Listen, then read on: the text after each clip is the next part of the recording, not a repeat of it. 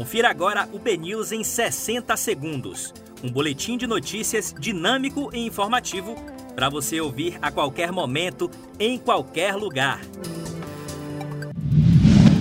Terça-feira, 4 de novembro, um excelente dia para você. Eu sou Léo Barçan. Vamos aos principais destaques da Bahia, do Brasil e do mundo agora, no BNews 60 segundos. Frente fria continua em Salvador nesta terça e quarta-feira. Eleições 2020. Pesquisa Real Time Record mostra que Bruno Reis lidera com 58% das intenções de voto, Denise com 12% e Olivia com 8%. Confira os números completos em nosso site. A mesma pesquisa Real Time Record mostra que a avaliação de Rui e Neto ultrapassa os 80% em Salvador.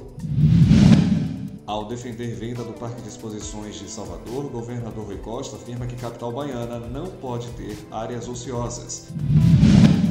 Bolsonaro se diz confiante na reeleição de Donald Trump. Fase restrita de pagamentos pelo Pix começa nesta terça-feira.